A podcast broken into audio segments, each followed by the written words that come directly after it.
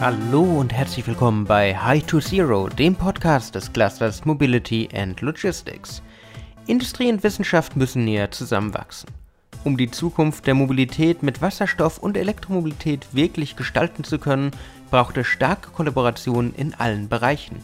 Das Fraunhofer IISB hat über die letzten zehn Jahre eine umfangreiche Wasserstoffinfrastruktur für ihre Kunden aufgebaut. Sie bringen dabei ihre Kompetenzen in Bereichen wie Mobilität, Automotive, Straßen- und Schienentransport und forschen zum anderen an stationären Energiesystemen und der Zwischenspeicherung und Pufferung erneuerbarer Energien. Mein Name ist Alexander Pinker und heute haben wir einen Gesprächspartner, der uns zeigt, wie vielseitig die Möglichkeiten der wasserstoffbetriebenen Brennstoffzellenfahrzeuge und der Elektromobilität sind. Ich freue mich, Johannes Geiling vom Fraunhofer IISB begrüßen zu dürfen. Hallo, Herr Geiling. Ja, hallo, Herr Pinker, grüße Sie. Würden Sie sich zu Beginn kurz unseren Hörerinnen und Hörern vorstellen? Also mein Name ist Johannes Geiling. Ich bin jetzt seit sieben Jahren als wissenschaftlicher Mitarbeiter am Fraunhofer ISB in Erlangen und kümmere mich dort um verschiedene Themen im Wasserstoffbereich, vor allem äh, Themen zur Wasserstoffspeicherung und Brennstoffzellenantriebssträngen. Herr Geiling, man hört es bereits raus, Sie haben beim Fraunhofer ISB eine umfangreiche Wasserstoffinfrastruktur für Forschungsaktivitäten und Dienstleistungen für Ihre Kunden aufgebaut. Wieso der Fokus auf die wasserstoffbetriebenen Brennstoffzellen? Das ergibt sich letztendlich aus der Institutshistorie. Wir sind seit über 20 Jahren jetzt schon aktiv im Bereich der Elektromobilität und letztendlich ist ja fast jedes Wasserstofffahrzeug ähm, auch ein Elektrofahrzeug. Also jedes Fahrzeug, in dem eine Brennstoffzelle integriert ist, hat auch einen elektrischen Antriebsstrang. Und da ist jetzt auch diese ähm, Erweiterung in dem Bereich der Brennstoffzelle für uns eine logische Konsequenz, um einfach unsere Kompetenzen im Bereich der elektrischen Energie- und Antriebssysteme, im Bereich der ähm, Energiesystemtechnik, der, der hybriden Energie- und Antriebssysteme in Richtung Wasserstoff zu erweitern. Was verändert sich aktuell in diesem Bereich? Da ist aktuell eine sehr große Dynamik drin. Also wir spüren, dass sich verschiedene Branchen den Wasserstoff intensiv anschauen. Ähm, das Thema ist jetzt an sich nicht neu. Äh, Konzepte für die Wasserstoffnutzung in verschiedenen Branchen gibt es schon sehr lange. Aber wir haben den Eindruck, dass viele Branchen, sei es jetzt die Energie oder auch die Mobilität, konkrete Schritte gehen, um auch äh, Produkte mit Wasserstoffbeteiligung zu designen. Und da mm, sind wir natürlich jetzt auch äh, ein Teil dieser dynamischen Entwicklung mit unserer Forschungsexpertise, die wir da einbringen können. Das Einbringen Ihrer Forschungsaktivitäten ist ein gutes Schlagwort. Sie haben dabei ja ein sehr breites Portfolio. Was bieten Sie Partnern und Kunden? Also wir bieten letztendlich die Möglichkeit, dass wir das Wissen, das aus der Grundlagen- und Anwendungsforschung vorliegt, dass wir dieses Wissen in gemeinsame Projekte transferieren können, wovon dann auch unsere Partner profitieren. Also wir als Fraunhofer ähm, haben ja den Anspruch, dass wir das Wissen aus der Forschung auch bestmöglich in die Praxis bringen und dafür gibt es verschiedene Möglichkeiten. Es gibt die Möglichkeiten, mit uns in öffentlich geförderten Projekten zusammenzuarbeiten. Es gibt die Möglichkeit aber auch einer direkten Zusammenarbeit. Das heißt, dass Firmen zu uns kommen, die haben konkrete Fragestellungen und wir entwickeln dann Konzepte, wir bauen Prototypen, wir testen bei uns auch äh, Geräte. Also da haben wir ein ganz breites Spektrum, wie wir dann tatsächlich auch den Partnern weiterhelfen können. Jetzt nochmal im Detail nachgefragt. Wie läuft so ein Projekt üblicherweise bei Ihnen ab? Was muss der Partner mitbringen? Also letztendlich bringt der Partner ja eine, eine Fragestellung mit, ähm, die jetzt mit seinen Ressourcen entweder nicht oder nur schwer beantworten kann oder die wir als Forschungsinstitut mit geringerem Aufwand ähm, ja, bereitstellen können. Das heißt, es hat zum Beispiel jemand eine Anforderung, Mensch, wir überlegen uns, ob wir ähm, ein Produkt im Wasserstoffbereich, zum Beispiel einen Brennstoffzellenantriebsstrang für ein Fahrzeug designen möchten, haben aber in diesem Bereich jetzt noch keine Erfahrung. Und dann besteht die Möglichkeit, sich an uns zu wenden. Wir schauen dann mal, wie ist konkret die Fragestellung, was gibt es für Möglichkeiten der Projektzusammenarbeit, macht es Sinn, das Ganze in ein öffentlich gefördertes Projekt zu gießen, was dann ja im Normalfall so zwei bis drei Jahre läuft. einen größeren Umfang hat mit verschiedenen Partnern? Oder ist es jetzt eher eine abgeschlossene Fragestellung, die sich jetzt nur ähm, auf den jeweiligen Partner bezieht und sagt, okay, da können wir eventuell auch in einer bilateralen Zusammenarbeit was entwickeln. Zum Beispiel ein Konzept entwickeln, das wir dann nur dem Partner zur Verfügung stellen ähm, im Rahmen eines direkt äh, georderten Industrieauftrags. Sie sagten öffentliche Förderung. Was für Fördermöglichkeiten gibt es denn? Also da gibt es auf unterschiedlichen Ebenen verschiedene Fördermöglichkeiten ähm, auf Ebene der Bundesländer, auf Ebene ähm, Deutschlands, auch auf Ebene der Europäischen Union, haben da verschiedene Stellen äh, Fördertöpfe, die man dann für unterschiedliche Themen auch anzapfen kann. Nochmal zu einem Punkt, den Sie initial angesprochen haben. Sie haben über die Theorie und die Praxis gesprochen und den Übertrag davon. Klappt das immer so problemlos? Ja, das hängt natürlich jetzt ganz von der, von der Fragestellung ab. Also ähm, wir haben schon als Fraunhofer den Anspruch, dass die Themen, die wir bearbeiten, auch in dem absehbaren Zeitraum, das heißt vielleicht im Zeitraum fünf bis zehn Jahren, dann auch äh, in eine breite Anwendung kommen, auch die Produktreife erlangen. Das lässt sich natürlich nicht immer sagen. Es ist ja auch ein äh, Kernbestandteil jedes Forschungsprojekts, dass man eine gewisse Ergebnisoffenheit hat. Also keiner kann jetzt mit Sicherheit sagen, dass dann am Anfang einer Entwicklung eines Forschungsvorhabens auch ein fertiges Produkt rauskommt. Ähm, dann wäre es ja letztendlich auch keine Forschung mehr. Also ein gewisses Risiko ist natürlich immer da, dass das Ganze dann ja, nicht so in die Anwendung kommt, wie man sich das von Anfang an vorstellt. Aber unser Anspruch ist schon, dass wir die Themen identifizieren, die eben dieses Potenzial haben, in den nächsten Jahren auch für die Anwendung relevant zu werden. Und Sie identifizieren ja nicht nur, Sie bieten ja auch eine Menge an Testmöglichkeiten beim Fraunhofer IESB. Was für Angebote haben Sie denn? Also die Testmöglichkeiten bei uns sind sehr umfangreich. Wir sind ja ein Institut mit über 300 Mitarbeitern, das in verschiedenen Bereichen aktiv ist. Wenn ich jetzt mal speziell den Wasserstoffbereich oder den Bereich der, der Elektromobilität bei uns rauspicke, da haben wir verschiedene Prüfstände, um Brennstoffzellen zu testen. Wir haben auch eine Forschungsplattform, in der wir elektrische Energiespeichersysteme auf Basis flüssiger organischer Wasserstoffträger testen können. Ähm, da sind wir in dem Bereich auch äh, schon in einem sehr ja, wissenschaftlich sehr weit in Zusammenarbeit mit Partnern hier von der Uni Erlangen und auch vom Helmholtz-Institut. Da haben wir eine sehr gute Zusammenarbeit. Wir haben weiterhin Testmöglichkeiten im Bereich der Batteriesysteme und sogar ein Testzentrum, in dem wir ganze Elektrofahrzeuge testen können. Es klang ja gerade schon an, ich würde gerne noch mal ein bisschen mehr auf das Testen von Wasserstoffspeichern eingehen. Was ist denn bei der Speicherung von Wasserstoff die besondere Herausforderung? Also Wasserstoff ist ja an sich ein Element, das ich sehr einfach erzeugen kann durch Elektrolyse. Ich habe dann allerdings schnell die Herausforderung, dass mein Wasserstoff, wenn es als Gas vorliegt, eine sehr geringe volumetrische Energiedichte hat. Das heißt, mein Gas nimmt ein sehr großes Volumen ein und jedes Wasserstoffspeicherverfahren hat dann zum Ziel, diese volumetrische Energiedichte zu erhöhen.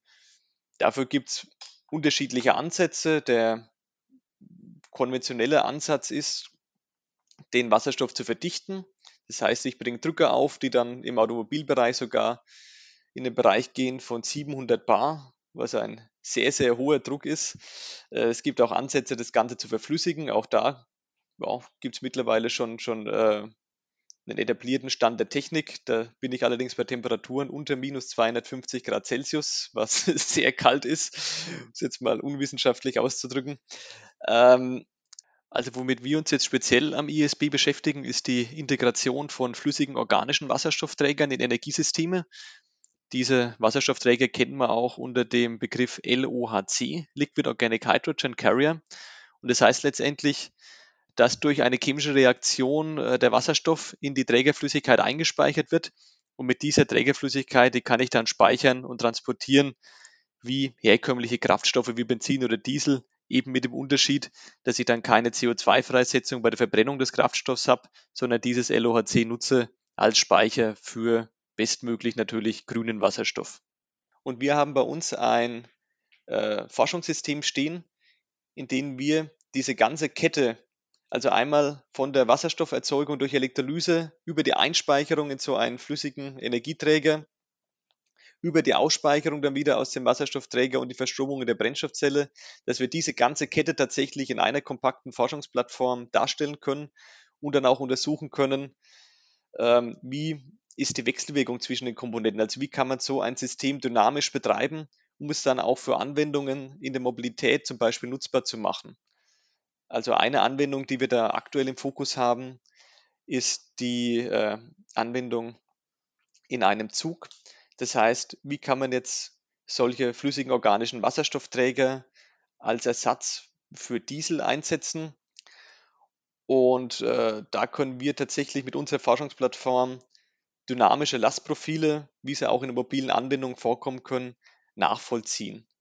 Und da sind wir, denke ich, mit dieser Forschungsplattform, die wir haben und auch in dieser, diesem Ökosystem mit den Partnern von der Uni Erlangen, mit dem Partner Helmholtz-Institut, das sich da stark um die Reaktortechnik, um die Chemie kümmert, sind wir da, denke ich, forschungstechnisch ganz weit vorne dabei. Und was genau kann ich mir unter dem Begriff Forschungsplattform in Bezug auf das Fraunhofer IESB vorstellen? Ja, wir haben jetzt vor einigen Jahren schon angefangen, unser ganzes Institut als Forschungsplattform für intelligente Energiesysteme umzubauen. Das heißt, dass wir angefangen haben bei der Erzeugung von Energie, also Integration von der großen Photovoltaikanlage bis hin zur Nutzung verschiedener Speichertechnologien, batterieelektrischer Speicher, Kälte- und Wärmespeicher, Wasserstoffspeicher, dass wir einfach bei unserem Institut verschiedene Sektoren und auch die Kopplung dieser verschiedenen Energiesektoren betrachten so dass wir letztendlich äh, unser ganzes Institut nutzen, um Daten zu generieren, um äh, Algorithmen zu entwickeln, wie man denn solche Speichersysteme in Energiesysteme integriert äh, und damit auch Wissen zu generieren, das wir dann auch Partnern zur Verfügung stellen können. Sie sprechen sie an, die Partner. Industrie und Wissenschaft wachsen bei Ihnen ja extrem zusammen. Wieso ist es für Unternehmen so wichtig, die richtigen Partner in der Wissenschaft zu finden? Also wir erleben tatsächlich, dass es sehr wichtig ist, dass man jetzt nicht nur in seiner Blase bleibt. Also wir zum Beispiel kommen jetzt eher aus dem elektrotechnischen Bereich, aus dem Bereich der Energiesysteme, weniger aus dem Bereich der chemischen Energiespeicherung und haben jetzt durch Zusammenarbeit mit Partnern da auch dazugelernt und schaffen es letztendlich durch die Zusammenarbeit etwas Neues zu generieren. Ähm, und genauso läuft es auch ab wenn wir jetzt nicht mit anderen Wissenschaftseinrichtungen zusammenarbeiten, sondern mit Firmen.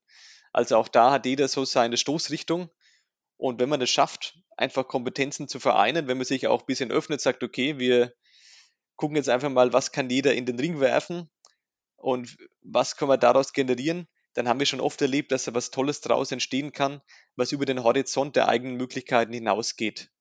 Und das ist letztendlich auch der Kern jeder Forschungszusammenarbeit, dass man den eigenen Horizont damit erweitern kann und einfach dann auch sein eigenes Portfolio erweitern kann. Horizont erweitern ist ein wunderbares Stichwort. Lassen Sie uns etwas mehr über die Bedeutung von Kollaboration sprechen. High to Zero ist ja mehr als nur dieser Podcast, sondern auch ein Innovationsnetzwerk. Was erhoffen Sie sich von diesem? Ja, also wir haben jetzt schon die Erfahrung gemacht, dass äh, da sehr viele aktive Partner in dem Netzwerk äh, dabei sind, die motiviert sind, gemeinsame Projekte anzugehen. Und wir hoffen für uns natürlich ganz konkret, dass wir da auch von den Partnern dazulernen können, dass wir unsere Kompetenzen gut in dieses Netzwerk einbringen können und dass da konkrete Projekte auch rauskommen. Das ist ganz klar unser Ziel. Gibt es schon Projekte, die in Anbahnung sind? Auf jeden Fall. Also wir haben jetzt seit einigen Monaten schon äh, ja, eine Projektskizze am Laufen, ähm, die jetzt auch kurz vor der Einreichung steht. Also von daher bin ich da auch sehr begeistert von der bisherigen Zusammenarbeit im Netzwerk, weil da von vornherein eigentlich klar ist, äh, wir wollen mit den Kompetenzen, die wir haben, einfach Neues schaffen, neue Projekte angehen, uns neuen Herausforderungen stellen. Und da sind wir aktuell schon konkret dabei. Herr Geiling, wir haben jetzt sehr viel über die Gegenwart gesprochen. Jetzt möchte ich ein wenig über die Welt von morgen reden. Was denken Sie? Wie sieht die Zukunft der Mobilität aus? Also die Zukunft der Mobilität wird sehr stark von elektrischen Antriebssträngen geprägt sein. Und ähm, wo dann die batterieelektrischen Fahrzeuge eingesetzt werden, wo dann die Wasserstofffahrzeuge, dieser Punkt, der ist für mich nicht noch, noch nicht ganz klar. Also das wird sich erst einpendeln. Ähm, wir sehen jetzt schon, dass sich batterieelektrische Fahrzeuge durchsetzen im Bereich kleinerer Reichweiten. Ich denke, da werden sie sich auch festsetzen, ähm, wo die Wasserstofffahrzeuge dann zum Tragen kommen. Das wird man sehen. Ob das jetzt bei den größeren Automobilen schon ist oder dann vielleicht erst bei den ganz großen Fahrzeugen wie LKWs, wie bei Bussen, wie bei Zügen, Schiffen.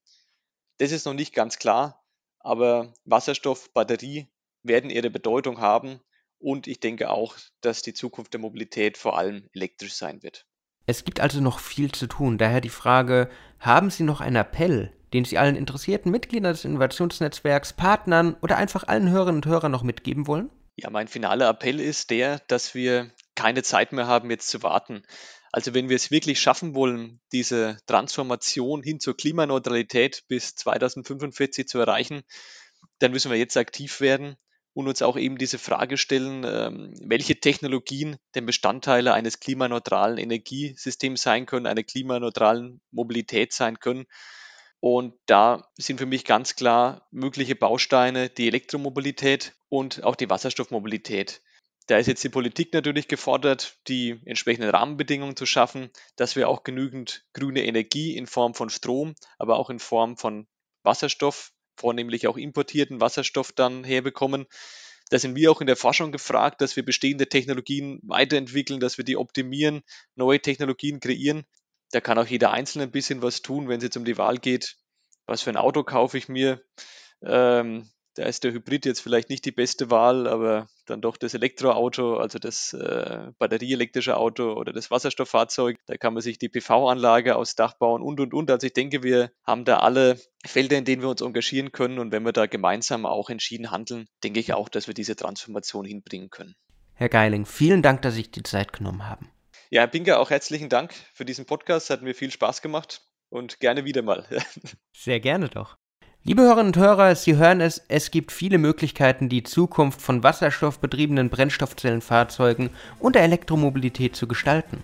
Es braucht nur starke Partner, die gemeinsam an Lösungen und Systemen arbeiten und neue Horizonte erkunden. Das Fraunhofer IESB bringt gleich mit mehreren ihrer Abteilungen ihr Wissen in verschiedenen Anwendungsszenarien ein und unterstützt aktiv die Industrie bei der Umsetzung ihrer Forschungsaktivitäten und Dienstleistungen. Das war's auch wieder mit High to Zero. Ich hoffe, Sie konnten wieder einiges für Ihre Zukunft mitnehmen. Wenn Ihnen die Folge gefallen hat, würden wir uns natürlich freuen, wenn Sie uns folgen, wenn Sie unseren Podcast bewerten. Sonst bis zum nächsten Mal und ciao. Ciao.